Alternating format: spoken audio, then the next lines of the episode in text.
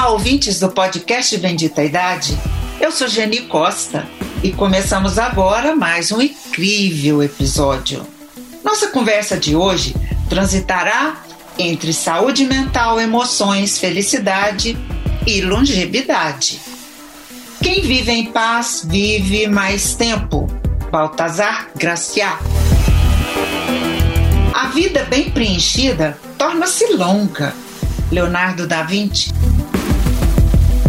Ao envelhecer, você ganha o direito de ser leal a si mesma. Francis McDormand. Se quiser ter uma vida plena, prenda a um objetivo, não as pessoas e nem as coisas. Albert Einstein. Todas as graças da mente e do coração se escapam quando o propósito não é firme. Shakespeare. Toda felicidade é construída por emoções secretas. Marta Medeiros. Por tanto amor, por tanta emoção, a vida me fez assim. Doce ou atroz, manso ou veloz, eu, caçador de mim. Milton Nascimento. As emoções não expressas nunca morrem. São enterradas vivas e saem de piores formas. Mais tarde, Freud.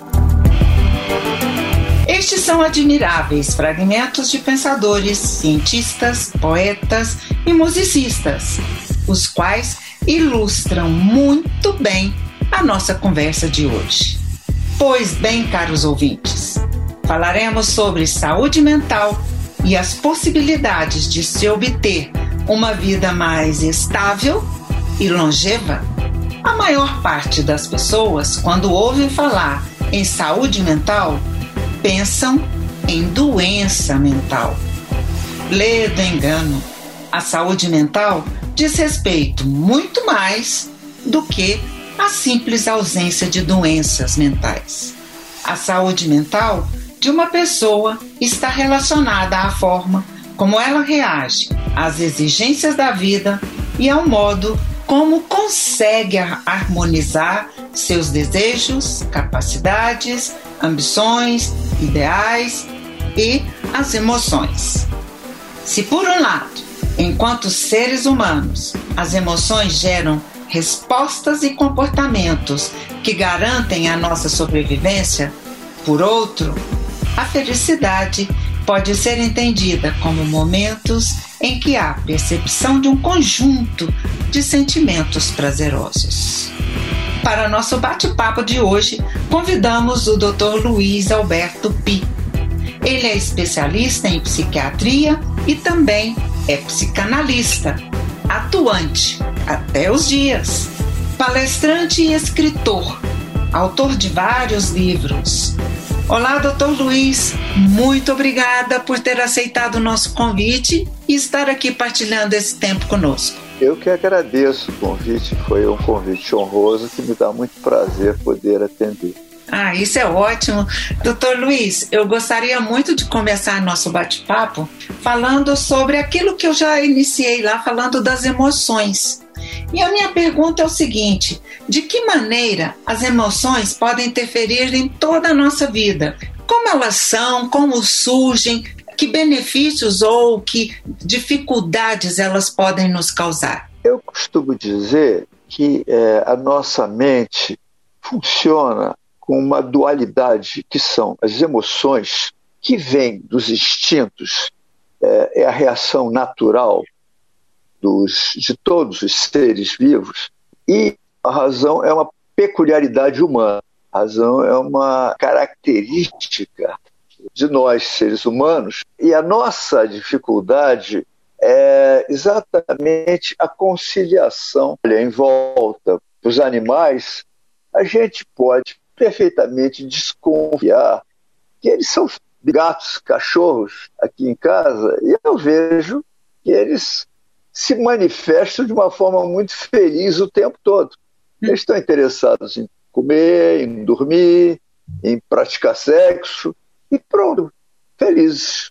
Se alguma coisa os incomoda, é sempre de fora para dentro. É uma agressão, a falta de comida, o frio, a chuva.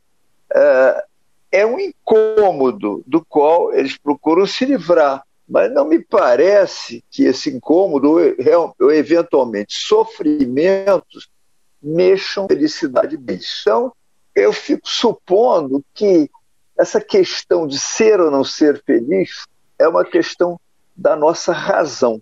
A nossa imaginação, o nosso pensar, nos leva a questionar o quanto somos ou não felizes. Então, acho que isso é, é uma peculiaridade humana. Nós, humanos, temos essa questão da felicidade. Os animais não parecem ter. Eles só têm alegrias e tristezas. Né? Não, não, não se perdem nas, nos labirintos da felicidade. Nós, sim. É, existe né, é, uma insatisfação contínua. Isso faz parte de uma caracterização humana, dessa insatisfação de sempre estar buscando algo que preencha um vazio, que às vezes as pessoas nem sabem o motivo desse vazio. Seria um pouco isso? Olha, é, volto a falar. Por que, que os animais não têm esse vazio? Porque eles não têm a, a ambição eles não têm uma imaginação que os leve a ambicionar mais do que o que eles podem ter. Nós temos imaginação, nós construímos sonhos que transformam em realidades. Então, nós somos particularmente inquietos uhum. em relação à vida. É, não nos basta, na maioria dos casos, na maioria de nós, não nos basta simplesmente viver como os bichos.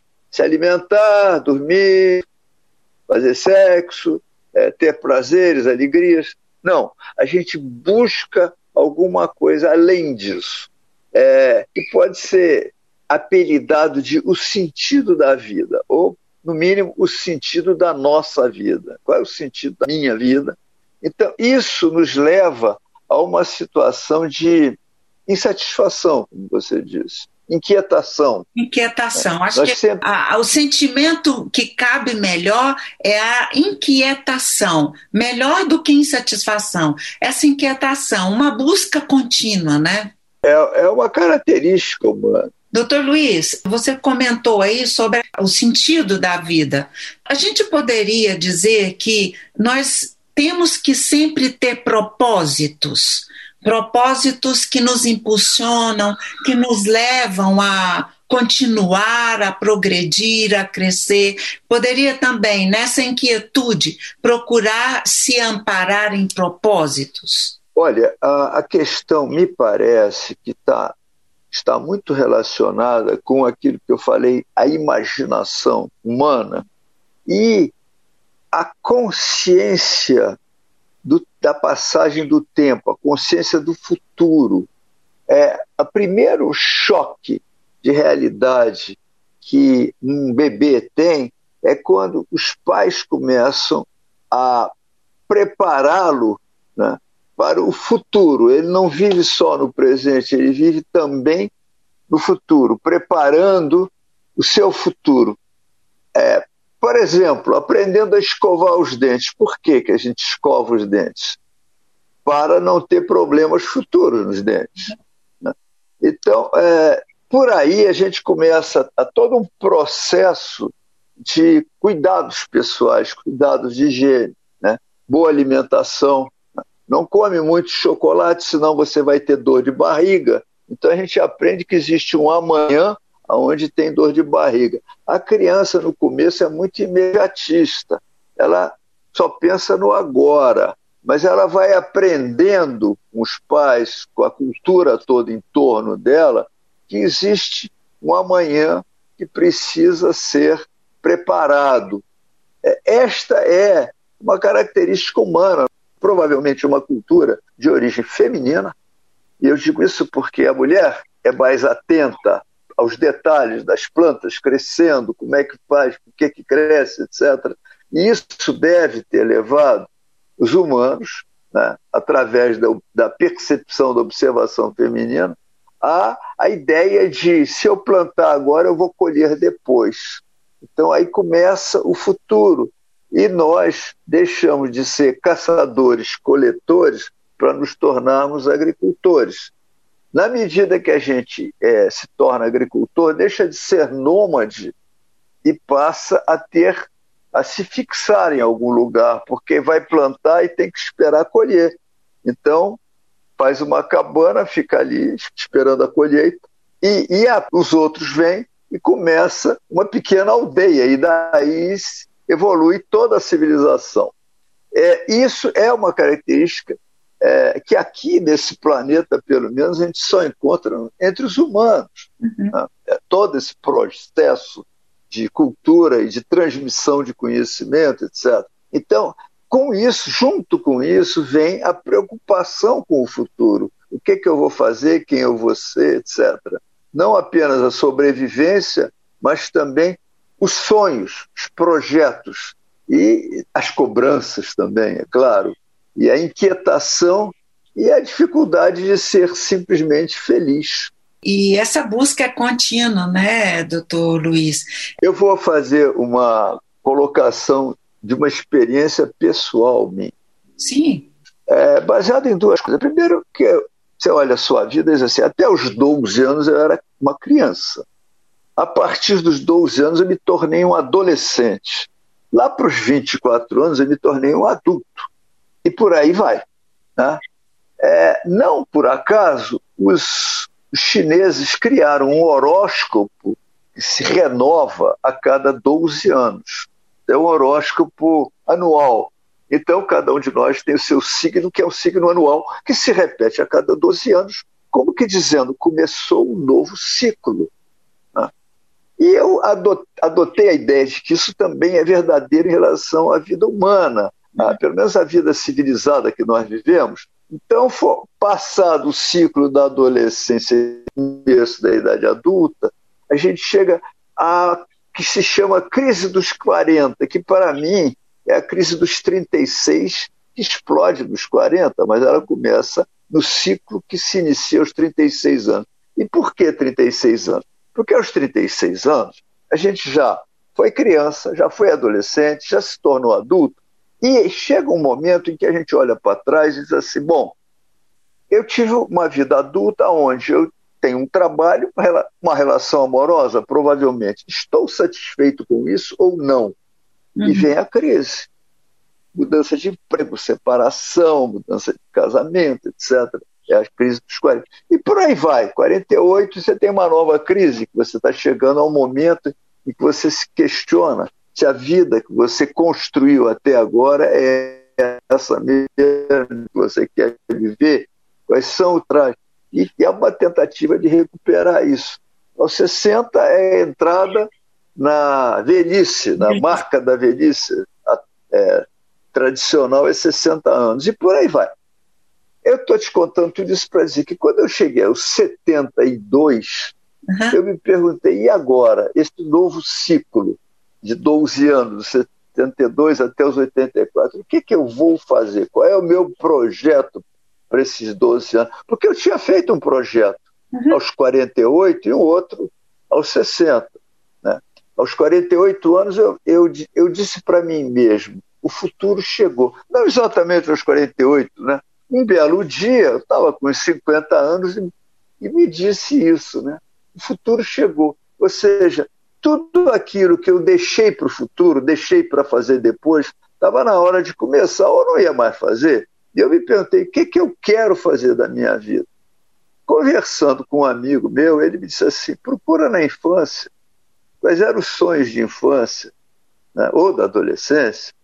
E eu descobri que eu tinha sonhos, sim, que eu tinha deixado de lado. Um deles era de escrever, de tornar escritor. Então, dos 48 aos 60, eu trabalhei com essa ideia, quer dizer, além do meu trabalho normal de psicanálise, trabalhei com a ideia de, de me tornar um escritor. Né? Estudei texto, aprendi a escrever direito, né? comecei a escrever em jornais, revistas, E, e por volta dos 60 eu comecei a publicar livros. Né? Quando eu cheguei aos 72, eu tinha publicado vários livros, já estava um pouco cansado de me cobrar um novo livro, e eu, e eu pensei comigo mesmo, bom, já cumpri esse ciclo e agora tem um novo ciclo para cumprir, 72 em diante. Né? E o que, que eu quero fazer da minha vida? E aí eu não consegui encontrar uma nova proposta para mim. Uma nova proposta não vinha. Passei um ano, dois anos, volta e meia vinha essa ideia. E aí um belo dia eu falei, olha, a minha proposta é ficar em paz e não fazer mais nada, ser feliz, como os bichos. É, não tem mais nada que fazer, já fiz o que eu tinha que fazer, já escrevi os livros que eu queria. Né? É, enfim, vou me dedicar a saborear a vida. Só que eu não estava, eu estava inquieto, como eu falei para você, né? É, ansiedade é inquietude mesmo. Um dia, no meio dessa inquietude toda, eu estava de férias, viajando, fazendo um cruzeiro, e parei numa ilha, Creta, e desembarcamos num porto, aquela coisa de cruzeiro, você para, o navio para, você desembarca, vai ver o que, que tem para fazer de turismo, se tem ou não tem, você senta num restaurante, come alguma coisa, toma uma cerveja, enfim, né? Aquela, aquele descanso de férias, né? E quando a gente desembarcou, me disseram, ah, nessa cidade, Rania, nessa cidade tem um porto veneziano, um porto antigo de Rania. E eu falei, bom, então vamos lá visitar o Porto Antigo. Olhei no mapa, saí caminhando, e cheguei no Porto Antigo. E eu reparei o seguinte: o porto é, é que eles chamam de porto veneziano. É um porto, é uma enseadazinha que os venezianos fechavam quase toda com uma muralha de pedra no mar, né? e deixavam só uma pequena abertura. Nessa pequena abertura, do lado da muralha, eles botavam um farol, do outro lado, um forte. Então, o porto ficava sob controle. Tinha um farol para iluminar, é, orientar os navegantes e, ao mesmo tempo, um forte para coibir entrada e saída indesejada. Né? E eu fiquei olhando aquilo, sentado num banco, e tive uma epifania, vamos dizer assim. Foi o seguinte: eu estava me, diz, me, dizendo, ah, agora fica quieto, fica sossegado, que nem os, os teus gatos e cachorros, né? fica simplesmente saboreando a vida, mas a inquietude não me deixava. Aí, olhando para aquele porto, eu pensei: caramba, os caras saíram de Veneza num barco para vir até aqui, essa ilha, montar esse porto, construir essa muralha de pedra, fazer um farol, botar um forte, construir um forte. Por que, que as pessoas fazem isso?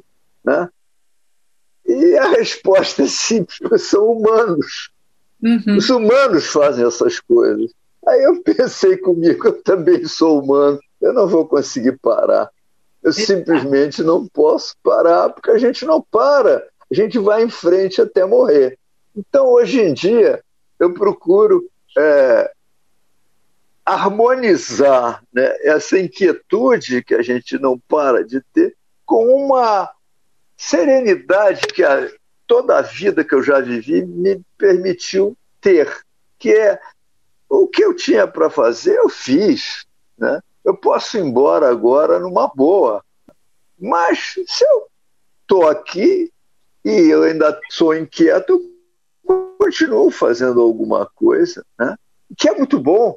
Né? É. É, você pensa que o Picasso pintou até dois dias antes de morrer, o Oscar Niemeyer morreu com cento e tal, né? continuava fazendo projetos. A gente vê que as pessoas que vivem bastante, elas estão ocupadas em fazer alguma coisa, e eu continuo, por isso, eu continuo trabalhando, continuo atendendo clientes, que é o que eu melhor sei fazer, continuo escrevendo, continuo falando em podcast. É, essa inquietude é que nos impulsiona, né, sempre, para levantar de manhã, né? Nos dão motivos.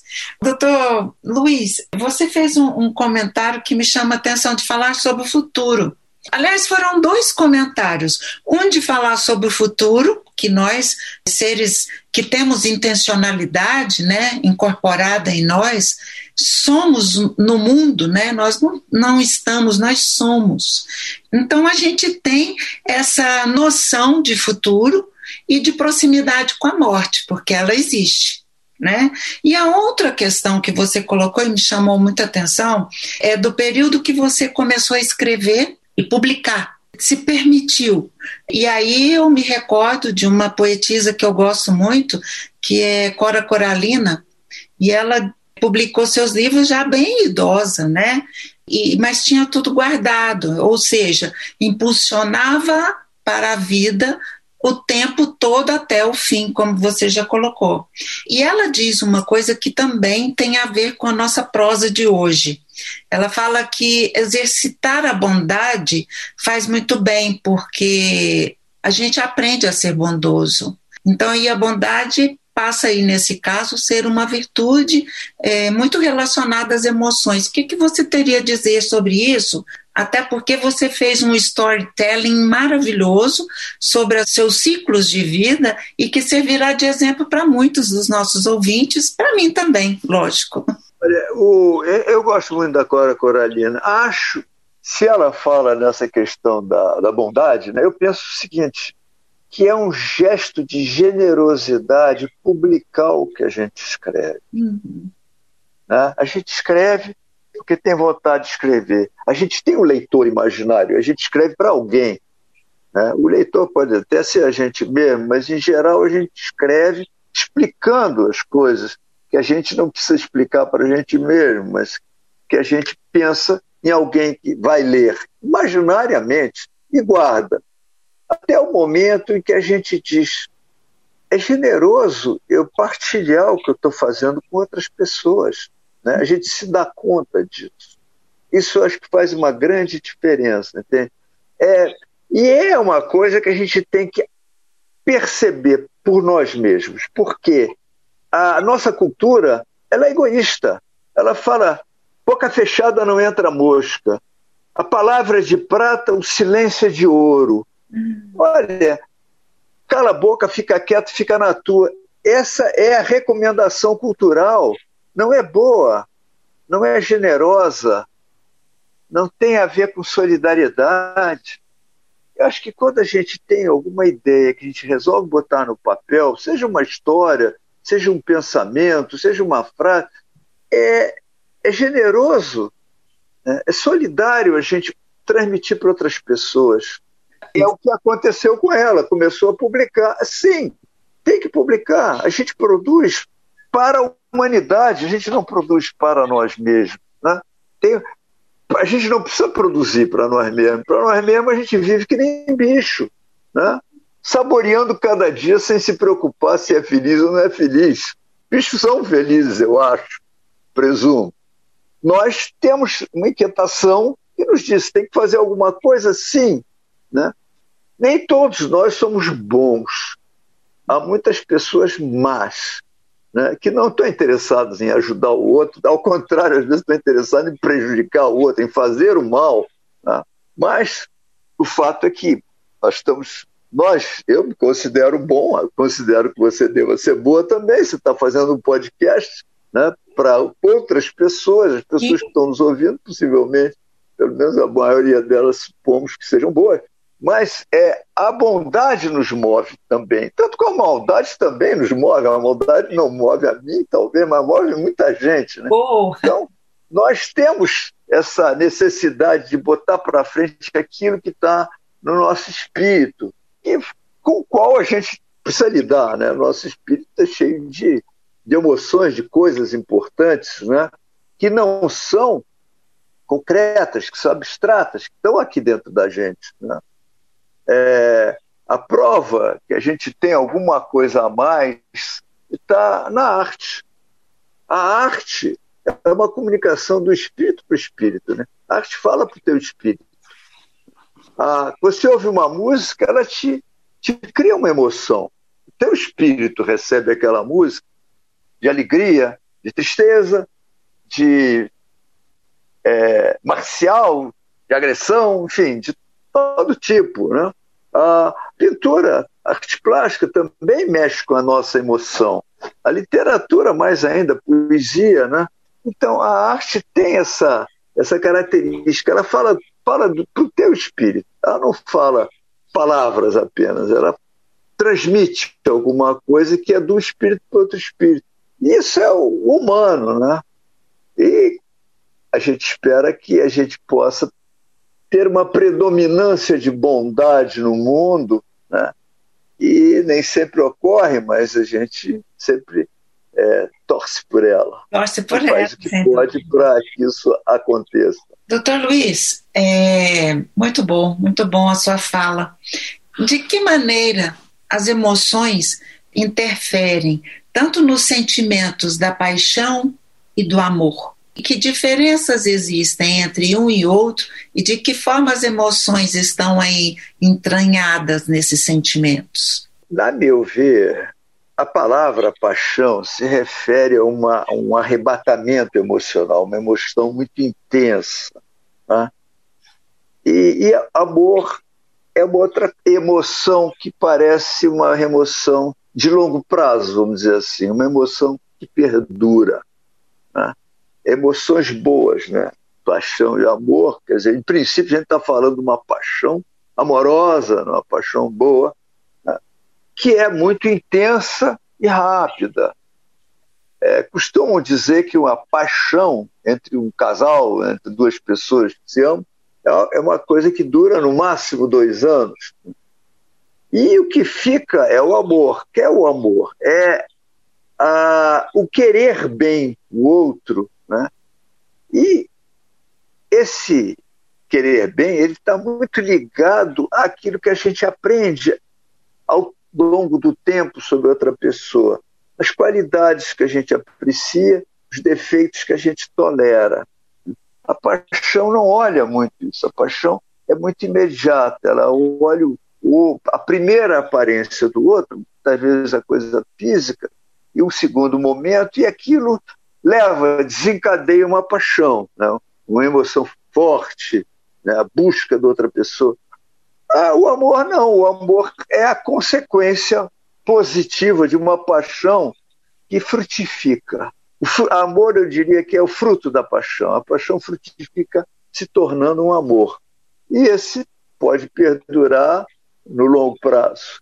No seu consultório, nas suas ações clínicas, as pessoas te procuram por quais motivos? Tem muito relacionado às questões afetivas e amorosas?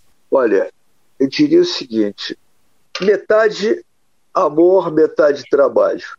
As questões profissionais, as questões amorosas e um pedaço que é amizades e família. Sei. Tá? Mas é, o, o, o que as pessoas buscam é, numa terapia é lidar com o desconforto do seu espírito. Uhum. Não é um desconforto físico, é um desconforto no espírito. Né? Alguma coisa está desconfortável. E as pessoas procuram um analista e, no meu caso, eu procuro ajudar as pessoas a ficarem mais confortáveis consigo mesmas, eu diria. Sabe? Eu tinha um colega que dizia que o analista apresenta o seu paciente a ele mesmo. Eu não gosto dessa ideia, que eu não acho que é propriamente apresentar, é ajudar a ficar confortável. É claro, ajudar a ficar confortável implica conhecer melhor também, né? Quer dizer, é, eu fico confortável com, com, a, com, os equipamentos que eu conheço bem. Mais, quanto, mais, quanto melhor eu conheço, mais confortável eu fico. Eu fico confortável com os bichos que eu conheço bem né? Os que eu não conheço bem, não fico confortável, tão confortável com eles. Então, o conhecer é importante. Então, e o autoconhecimento também. E o autoconhecimento passa por a, pela visão do outro. Por quê? A gente se conhece por dentro, de dentro para dentro. Né?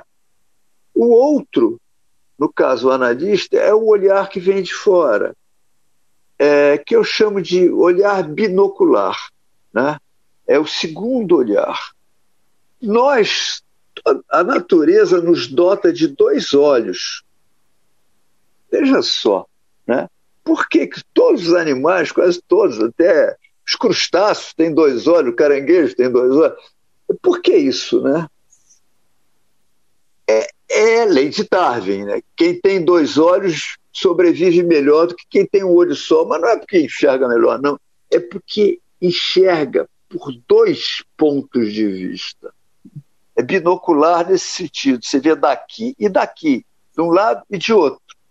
E essa visão binocular te dá, nos dá, a todos nós, a dimensão da profundidade. A profundidade é só é perceptível visualmente quando a gente usa os dois olhos. Olho só você não tem a visão de profundidade. Você precisa dos dois. É o que em física se chama de paralaxe. Hum. Os astrônomos usam muito isso, a paralaxe, para medir, por exemplo, a distância da Terra para uma estrela.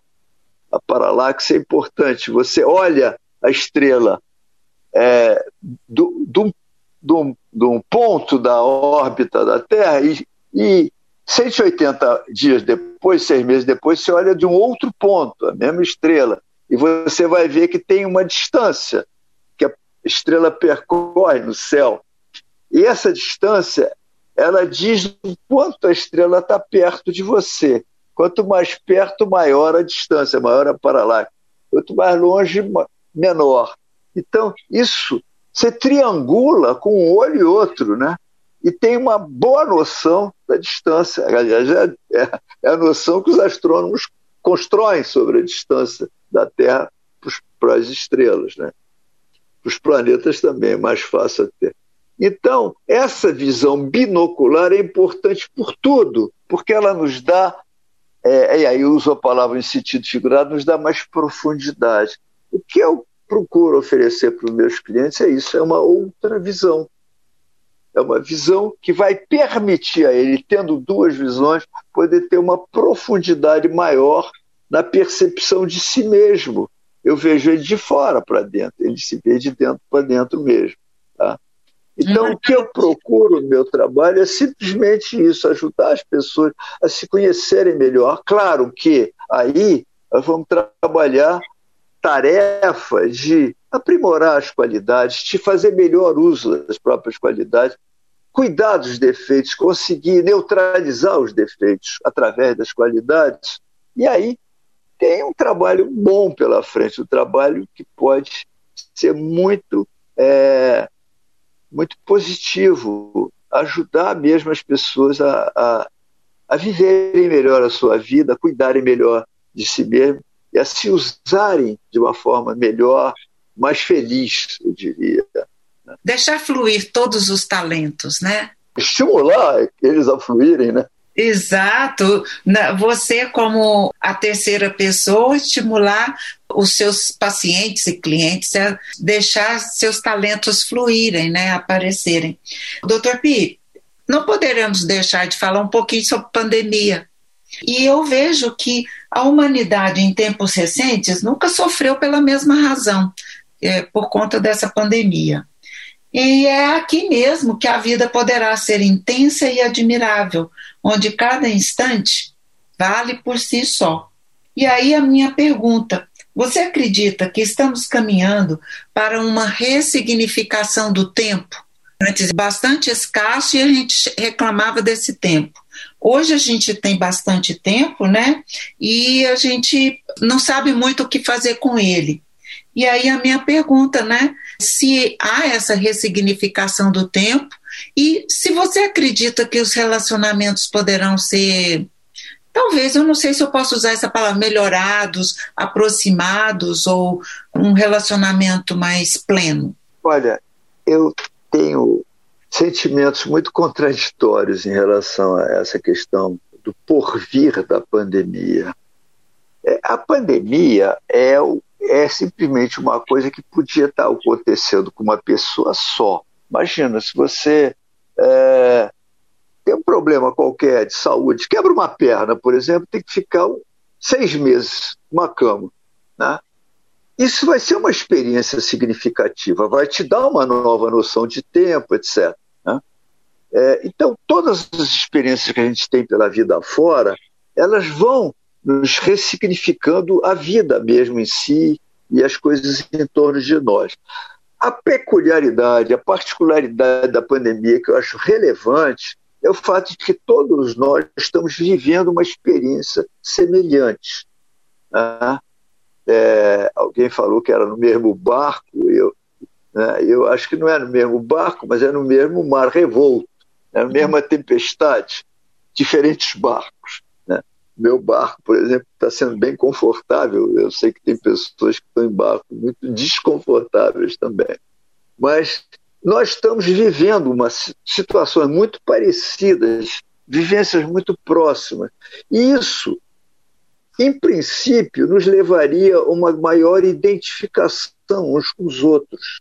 Então, é, acho que seria um estímulo para um movimento de solidariedade. Mais ainda, eu percebi que houve um movimento de solidariedade, que é, eu posso citar alguns exemplos. As pessoas é, com melhor situação econômica e financeira que se organizaram para ajudar outras pessoas.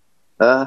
É, em vários lugares, é, bairros, né, essas pessoas se juntam para é, fazer cestas básicas e até para distribuir álcool para as pessoas é, menos favorecidas, as favelas, etc. Houve um movimento de empresas né, que se juntaram e fizeram doações é, volumosas de dinheiro para enfrentar a Covid em termos de ajuda às pessoas também. O próprio governo, mal ou bem, os governos, de uma maneira geral, se dispuseram a fazer, é, a por recursos financeiros, também ajudando financeiramente as pessoas. E mais do que isso, governos que perceberam a importância de ajudar outros governos. Né? Angela Merkel, por exemplo, fala muito disso. Nós temos que ter uma Europa mais saudável, um mundo mais saudável. E se um país está melhor, esse país precisa ajudar outros países. Né? Agora mesmo a França está mandando enfermos para os hospitais alemães. Os hospitais da França estão cheios e eles começaram a mandar gente para a Alemanha, para se tratar na Alemanha. Né? E a Alemanha está recebendo, a Alemanha fez um movimento grande de acolhimento né, nesses últimos anos acolhimento de refugiados. Né? Então, é, essa consciência ela ficou mais nítida durante a pandemia. Sim, mas ao mesmo tempo a gente percebe que existe também um movimento egoísta de eu vou cuidar de mim e os outros que se danem, muito, muito presente, muito presente. Não só em pessoas, mas até em autoridades, em uhum. governo, né? que, que não te importam. Né? E aí vem a questão que é, vamos dizer assim, que está por detrás da, questão, da pandemia, que é a questão da morte. Né? A pandemia mata, é por isso que ela é um problema para todos nós, é porque ela pode matar qualquer um de nós. Agora, está muito claro que morrem mesmo são os mais velhos, né? os jovens praticamente não morrem, a não ser quando tem fazer parte de grupo de risco. E as pessoas jovens, então, estão se dando ao direito de correr o risco de pegar uma doença que para elas não será grave mas não estão muito preocupadas, e isso é o triste, não estão muito preocupadas se vão transmitir a doença para outras pessoas. E deviam estar por uma questão de solidariedade. Então, eu acho que a pandemia acendeu a, a consciência da importância da solidariedade, não só no sentido é, de ajudar o outro, mas no sentido de que a sobrevivência do outro ajuda a minha sobrevivência. Né? Se, se um país está bem, é, pouco, pouca contaminação, mas tem um país ao lado muito contaminado, vai haver contaminação, como houve uma explosão pelo mundo inteiro de doença.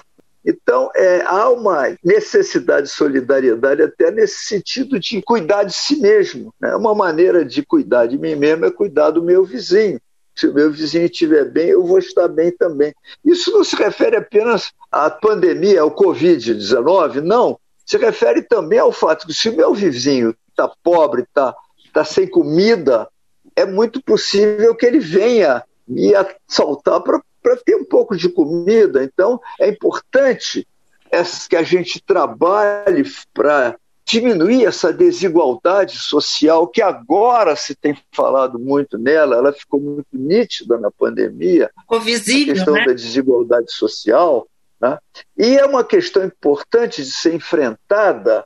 É, nós passamos por um período no mundo onde houve muito, muito desinteresse por essa questão do outro. Né? E acho que agora até a pandemia ajuda, pelo menos num alto nível, as pessoas a pensarem mais nisso. Não todos, porque ó, nós somos muito variados em nossas qualidades e defeitos, e muitos de nós não são pessoas boas. Né? Então, mas as pessoas que são boas e que pensam em também ajudar o outro, cultivam o valor da solidariedade, estão mais alertas para isso. Falando em solidariedade, só queria dizer mais uma coisa. Se a humanidade existe hoje, é porque nós fomos solidários quando nós éramos frágeis, quando os, humanos começaram a viver nas savanas e eles tinham que se ajudar um ao outro para sobreviver, para caçar juntos, para se proteger juntos. E essa, esse estar juntos, um ajudando o outro, foi que permitiu que a humanidade florescesse. É, isto está no DNA de todos nós. É pena que em alguns o DNA não funciona muito bem, mas o DNA humano é um DNA ao mesmo tempo solidário e ao mesmo tempo também muito violento, muito agressivo. É bom não esquecer isso. Nós somos um caçador feroz, né, além de ser um companheiro solidário. E esse caçador feroz se volta muitas vezes para outros humanos. Né? As guerras tribais sempre existiram. Então, nós estamos sempre nos balançando entre aquilo que, a meu ver, é qualidade, que é a solidariedade, e aquilo que é defeito, que é a violência. E a nossa, às vezes, é muito gratuita, né? Porque, como nós não temos mais que caçar, a gente começa a caçar o vizinho. A violência fica ao seu redor, né? Doutor Pi, como que você vê hoje, né? A gente fala em saúde mental com muita, muita frequência. Como você vê hoje como um psiquiatra, como um psicanalista, como você percebe essa nossa saúde mental ou saúde emocional? Como você, nesse estágio da nossa vida, nesse momento que estamos vivendo, como você percebe? Olha, eu acho que a humanidade tem progredido sempre. Sim. A medida disso pode ser, primeiro, a sobrevivência, né? Nós hoje vivemos muito mais do que os nossos antepassados, longamente mais, com mais qualidade de vida. Tá? Isso é um progresso. Também nós, a nossa violência está mais sob controle hoje em dia. Né? Se você pegar um livro, Os Três Mosqueteiros, do Alexandre de Mansa, como eles se matavam no meio da rua, por nada.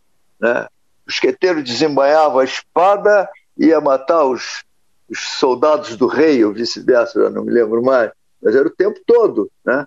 E a justiça, como é que era? Né? Era morte, era pena de morte, era penas brutais por qualquer coisa. Né? Então, eu acho que ao longo dos séculos, né, nós saímos de uma barbárie que foi diminuindo, diminuindo, e ainda tem muita, mas muito menos hoje a barbárie é menor, a qualidade de vida é muito melhor, o prolongamento da vida é grande. Então, a vida tem sempre melhorado. É, não é uma questão de acreditar, é uma questão de constatar. Até agora foi assim. A vida tem melhorado sempre. Será que ela vai começar a piorar daqui para frente? Né? É, nós temos desafios sérios, seríssimos agora. A evolução da tecnologia nos coloca a questão de, da empregabilidade, por exemplo. Né? Como é que isso vai ser no futuro? Como preparar a humanidade para um mundo onde vai se trabalhar muito pouco, onde vai ter lazer e que qualidade de lazer é essa? O que, que as pessoas vão fazer nas horas vagas? A gente tem que aprender e ensinar o lazer para as pessoas, para as crianças, né? É, esse mundo está mudando muito e ele vai mudar muito nos próximos anos. Eu só lamento uma coisa, é que eu não vou estar aqui para ver, para frente. Eu sou muito curioso, eu gostaria de ver como é que vai estar o mundo daqui a 50 anos, mas certamente que eu não vou estar vivo daqui a 50 anos, eu não vou poder ver. Então, é, estamos falando disso, né? E, e a questão, acho que para não deixar de lado, a questão da morte também, como é que a gente convive com, a, com essa noção de morte, que os bichos têm de uma maneira muito precária. Não é que eles não sabem que vão morrer, né? mas eles não, não entendem muito o que, que podia ser diferente. Né? E a gente sempre tem muitas ideias na cabeça, muitas fantasias, muitas imaginações sobre a prolongar a vida depois da morte, ou, ou por que, que a gente tem que morrer, ou medo. Né? Então, isso é uma questão que está sempre muito aberta para todos nós, e acho que é uma questão importante a gente conseguir equacionar a consciência da nossa morte e a inevitabilidade dela com o viver, né? com o gosto pela vida, com prazer de viver. Então, é, essa, esse é também sempre um grande desafio para todos nós. O medo não pode paralisar, ele tem que nos proteger, simplesmente, né? Doutor Pi, uhum. infelizmente, né, a nossa prosa é muito boa, o nosso assunto é muito interessante, mas o tempo é curto. E eu gostaria que você deixasse, né, uma mensagem para os nossos ouvintes e já em especial agradecendo a sua disponibilidade em nos atender. Olha, eu acho que o que eu falei seria a minha mensagem, né? É, procure viver o melhor possível. Eu acho que uma orientação para gente, um rumo para qualquer pessoa viva é procure procure o teu prazer, procure a tua satisfação, procure a tua alegria, né? Isso é que importa. Desde que o nosso prazer, nossa satisfação, nossa alegria não seja hostil à civilização, ou seja, a gente não esteja prejudicando outros, né? Então, acho que é por aí que a gente deve procurar. É, e é por aí que a gente vai sempre. Quer dizer, como é que a gente escolhe, por exemplo, uma profissão, né? É muito em função do que eu gosto de fazer. Como é que a gente escolhe parceiro? Né? A gente escolhe o parceiro que a gente gosta. Então, o gostar, prazer, alegria, satisfação, são boas referências para a gente. E isso aí ah, entra a razão nos apontando não qual é o nosso rumo, mas como, como percorrer esse rumo. Né? A gente pensa, eu quero ir em busca disso, a gente, a nossa razão vai dizer, olha, para buscar isso é melhor alternativa é seguir por esse caminho aqui, depois virar ali, depois ali adiante fazer aquilo mais, e a gente vai tocando a vida assim, né? vivendo assim, com essa inquietação que é tão característica de nós humanos. E que bom que sejamos sempre inquietos, buscando a nossa felicidade, a felicidade do nosso próximo e tentando encontrar resposta para todas as nossas questões, né? Doutor Luiz Alberto Pi, foi um enorme prazer conhecê-lo, como eu já disse, mesmo que virtualmente. Agradeço muito a sua participação e certamente muitas informações foram repassadas porque conhecimento guardado não vale de nada. Muito obrigada. Muito obrigado a você pelo seu convite e foi um prazer muito grande conversar com você. Eu agradeço.